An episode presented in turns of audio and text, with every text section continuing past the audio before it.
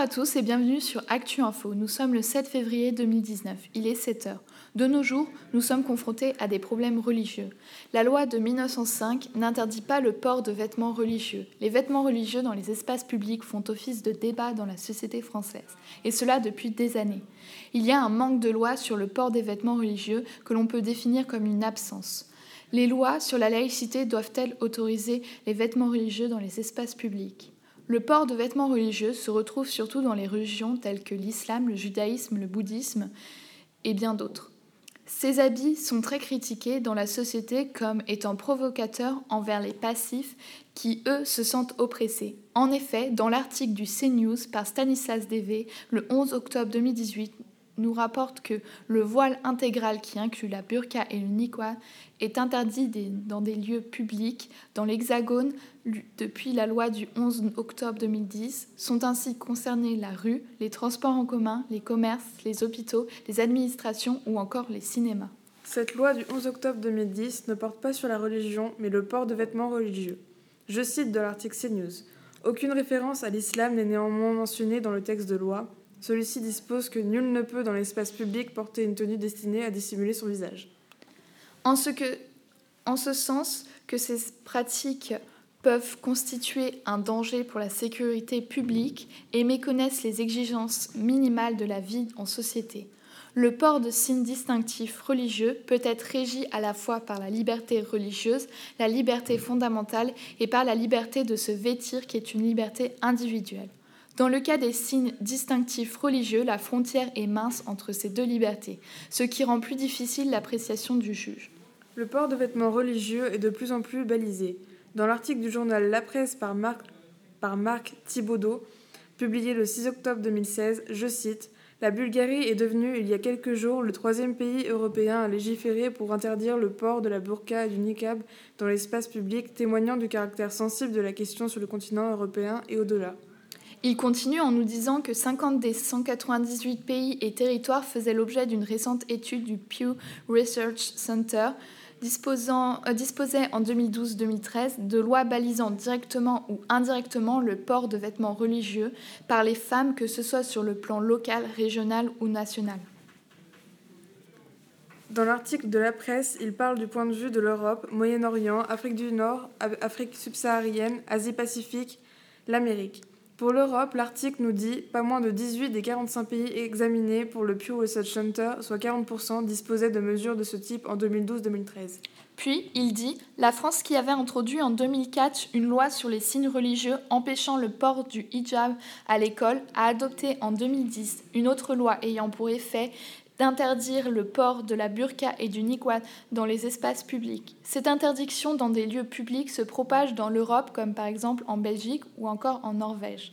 Cette dernière souhaite interdire la burqa ou la niqab à l'école, le fait qu'on interdise ce port de vêtements religieux dans des lieux d'institution remet en cause les lois de Jules Ferry qui sont une série de lois sur l'école primaire votées en 1881-1882 sous la Troisième République qui rendent l'école gratuite, l'instruction obligatoire et l'enseignement public et laïque. En effet, le port de vêtements religieux est toujours mal vu par la plupart des Français. En France, environ deux tiers de la population admettent d'y être contre. Comme traite un article de Art of Vox publié le 10 juin 2005, je cite De là viennent les problèmes avec les photos d'identité, normalement exigées de face et tête nue pour pouvoir réaliser des contrôles efficaces dans les mêmes conditions de face et tête nue. Mais alors, comment identifier à coup sûr les élèves ou étudiants et les candidats aux examens tels que le bac, contrôle continu, du concours avec ce voile à géométrie variable qui commence parfois au ras des sourcils? Cela amène donc à la reprise de vifs débats en France. Ensuite, je cite du journal La Presse. L'Égypte a longuement interdit notamment le port du hijab par des agentes de bord du, transporteur national, mais ces restrictions ont été revues en 2012 après l'arrivée au pouvoir du gouvernement islamiste de Mohamed Morsi. Oman permet le, permet le port du hijab pour les photos officielles, mais non de la burqa ou du niqab.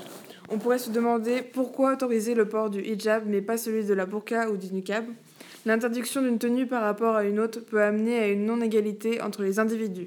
Dans l'article du Yabiladi du 5 octobre 2018 par Solène Paillard, je cite, une législation conforme au point de vue d'une large partie de l'opinion publique en Europe occidentale, selon une récente enquête menée par le Pew Research Center auprès de 15 pays de la région. Ainsi, il ressort que la plupart des adultes non musulmans en Europe occidentale se montrent favorables à l'instauration de, certaines restrictions aux vêtements religieux des femmes musulmanes dans leur pays. La moitié des opinions recueillies convergent vers l'idée que celles-ci doivent être autorisées à porter des vêtements à connotation religieuse, à condition que ceux-ci ne couvrent pas, leur visage. De plus, 25% considèrent qu'elles devraient être autorisées à porter les vêtements religieux de leur choix. En revanche, environ 23% des sondés estiment qu'elles ne devraient pas avoir autorisation de porter des vêtements religieux. C'est au Portugal que la tolérance à l'égard des tenues religieuses se montre la plus élevée. 52% des personnes interrogées dans, ce pays pensent que les femmes musulmanes devraient être autorisées à porter les vêtements religieux de leur choix. En contre, 49% euh, en Suède, 44% en Finlande et 37% au Danemark. En revanche, elles ne sont, que 18% aux Pays-Bas, 19% en Belgique et 20% en Suisse et 23% en France. Dans l'ensemble, la plupart des habitants d'Europe occidentale déclarent accepter les minorités religieuses, musulmans, musulmans compris. Par exemple, une moyenne de 66% des adultes non musulmans de la religion déclarent qu'ils accepteraient un musulman en tant que membre de leur famille, selon une question distincte de ce récent sondage, souligne le Pew Research Center. Ensuite, l'article du Yabil continue en nous disant que même ce n'est pas le cas dans tous les pays, par exemple, environ 6 adultes portugais sur 10 ayant une perception positive des musulmans ne sont pas favorables à aucune restriction quant à la tenue vestimentaire religieuse, conclut le centre de recherche.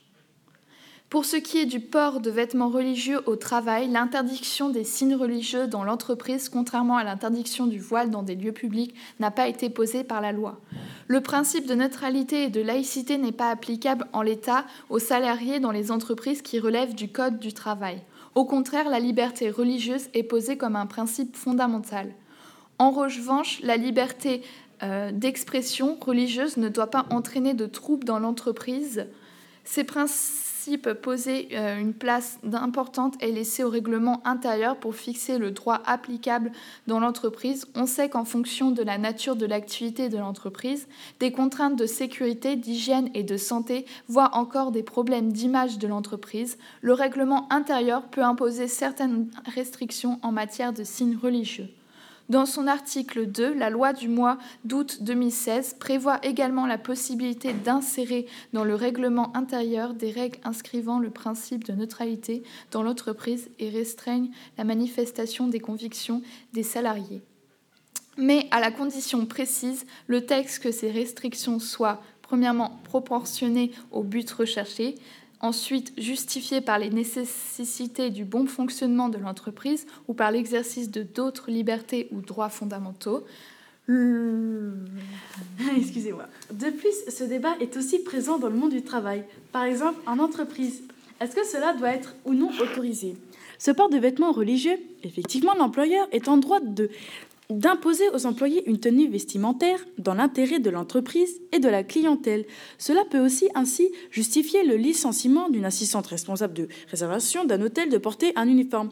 Je cite dans l'article de Walters Kluwer, publié le 15 septembre 2016, je cite, L'employeur peut-il interdire le port de signes religieux ostentatoires? La question devrait être normalement résolue par l'application de l'article 1121 du Code de travail. En conséquence, l'employeur qui souhaite restreindre le port de signes religieux dans l'entreprise devra satisfaire aux seules conditions de à la fois justifier par la nature et de la tâche à accomplir et de la proportionnalité au but recherché posé par ce texte. Donc on peut dire que ce port de vêtements religieux est fait encore polémique, excusez-moi, car pourrait-on vivre sans le regard de la loi et de la Cour sur notre façon de nous habiller? Le regard de la clientèle peut jouer sur cette interdiction du voile au travail, car cela reste compliqué de pouvoir autoriser toutes ces différences que la société possède. Dans l'article de Radio-Canada du 6 février 2019 par François Messier, je cite Tout symbole dicté par une religion est un signe d'oppression, dit la ministre Charest. Moins de 24 heures après avoir été nommée ministre de la Condition féminine, Isabelle Charest se retrouve au cœur d'une controverse pour s'être dite hier contre le port du hijab chez les musulmanes. La ministre a commencé en disant Je vous ai dit que, je, que, que ça ne correspondait pas à mes valeurs. Mes valeurs sont qu'une femme devrait être libre de porter ce qu'elle veut. Et elle poursuit ensuite pour expliquer ses paroles en disant Pour moi, le hijab n'est pas quelque chose que les femmes devraient porter, avait-elle dit, en assimilant la nécessité de se couvrir imposée à des femmes par des religions de l'oppression. Elle continue en expliquant que son point de vue sur la position qu'elle a sur ce sujet, je cite, pour les femmes qui doivent le porter, qui se font dicter par la religion, si elles doivent porter le voile, pour moi, c'est un signe d'oppression, a-t-elle maintenu. Maintenant, je sais qu'il y a des femmes qui choisissent de le porter, c'est leur choix et je le respecte pleinement. Elle reste sur, son point de vue que le port de vêtements religieux est signe d'oppression. Je cite de l'article Radio-Canada. Quand on dicte le port d'un vêtement ou de quelque chose, pour moi, ce n'est pas une liberté de choix. Quand on n'a pas la liberté de choix, pour moi, c'est un signe d'oppression. L'article continue en précisant la position exprimée par Madame Charest sur la liberté de choix survient au moment où le gouvernement légaux s'apprête à dire le port de signes religieux aux employés de l'État en position d'autorité, juges, policiers, gardiens de prison et aux enseignements.